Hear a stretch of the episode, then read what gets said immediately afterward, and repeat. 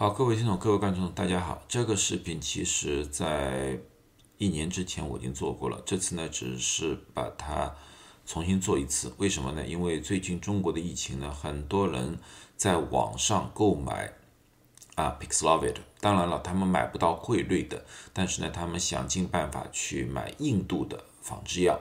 在这里声明一点，我不赞成或者说我不推荐这种做法。啊啊，因为我觉得这个做法的话呢，因为第一你不知道这个药物的渠道到底是不是正规，第二呢有可能触犯中国的有关法律，所以在这里我再三声明，我只是对这个药物进行分析，并不是推荐或者要大家做这个行为啊，所以有任何人想举报我的话，先听清楚我这句话，我只是做一个药物的分析。并不推荐大家做这一方面的行为。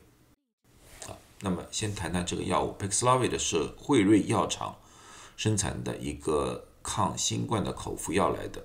它里面最主要有两个成分，一个成分叫做 n e m i t r i v i a n e m i t r i v i a 是最主要一个成分，它最主要是阻挡病毒的复制。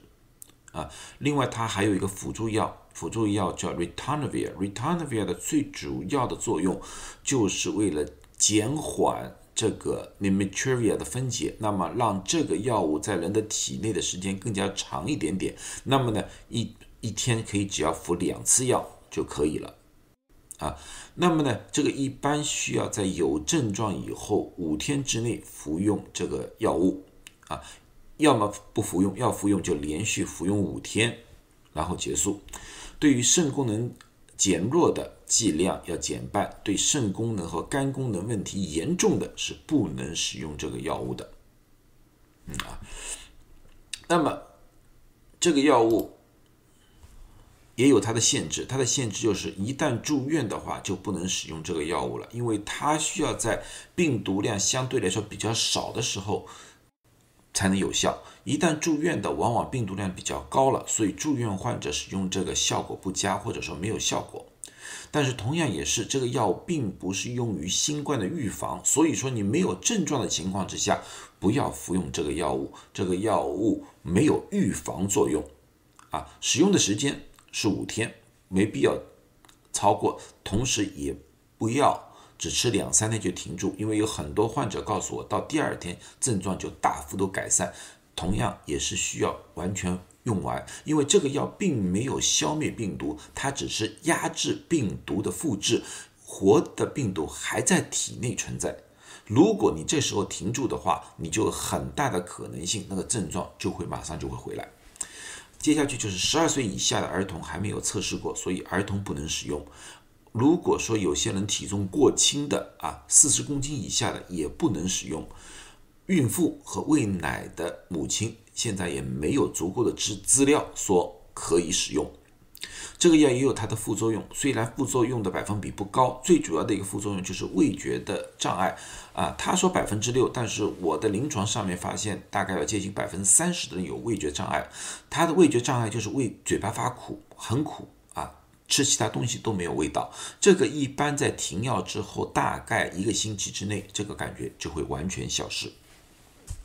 这个药物最大的一个问题就是会和很多处方药和非处方药有冲突啊，因为它可以造成很多的药物在体内停停留的时间过长，而造成了毒性或者副作用的增加，包括一些我们比较常用的。胆固醇的药物和高血压的药物都有这方面的问题。另外呢，有一些药物呢还可以加速这个 Pixlovid 的分解，使这个效果降低。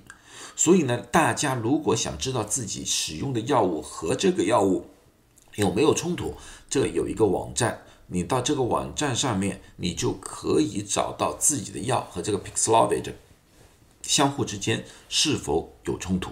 啊，关于这方面的冲突，我还要提醒大家一句啊，这里你看，我还是要声明一点，因为我不声明的话，保证有人要说我。声明一点什么东西呢？就是说我不是中医，我不懂中医啊。这里面我只是通过翻译，通过一些网页发现了一些问题，我提醒大家一下啊。最后怎么样决定，大家自己的事情，我不管啊。因为在 Paxlovid 的说明书里面，他列举了，他说有些啊草药，我没说中草药是草药，因为欧洲也是使用一些草药的。有些草药和这个 Paxlovid 也有冲突，它里面列举了一个最主要的一个叫 St. John's Wood。St. John's Wood 呢，这个东西在中文翻译里面叫冠叶连翘。那么大家也知道，莲花清瘟里面的一个最主要的一个成分就是连翘。冠叶连翘和连翘是不是有关系？我不知道。啊，我只是提醒大家一下。而且他们说很多的。中呃那个草药成分和这个 p i s l o v i d 可能有冲突，那么这些里面莲花清瘟里面那些啊中草药会不会有冲突？我不知道。那么你们最好去问一下啊中药师，如果说他认为完全没有问题的话，那么最好啊我不懂，因为这个方面我不懂，我只是把这个的说明书里面的一个问题我提醒给大家，好不好？嗯。那么大家说这个药到底有没有效？这个药呢，呃，一年了，已经有很多很多的临床。那么有人呢，已经把几个小型的临床综合在一起进行了分析。他一共总结了十三个临床报告，一共涉及了十八万人。啊，他这个报告里面出来检。统计了一下，他发现这个药物可以减少百分之八十八的死亡，减少百分之六十八的住院，所以效果还是很明显的。但是这个也有缺陷，因为它是总结了各个地方不同的临床报告的一个一个总结，它不是一个单一的测试。那么单一的测试有没有？也有，也在最近公布了，在十一月五号，二零二二年有一个大型研究报告的公布。这个大型研究报告的公布涉及了五万人，这个五万人。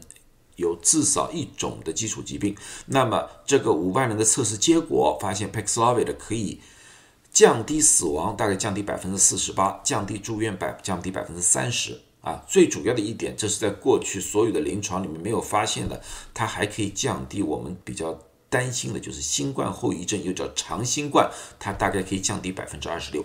啊，所以来说的话，从现有的资料来看的话，Pixlovid 还是非常有效的啊。但是我还是强调一点，我建议大家用正规的途径得到这个药物，这样子的话呢，不但这个药效可以呃保证，也也可以保证大家不给人受骗啊。Paxlovid 这个药物呢是被呃中国药管局给紧急批准的，它在第九版的。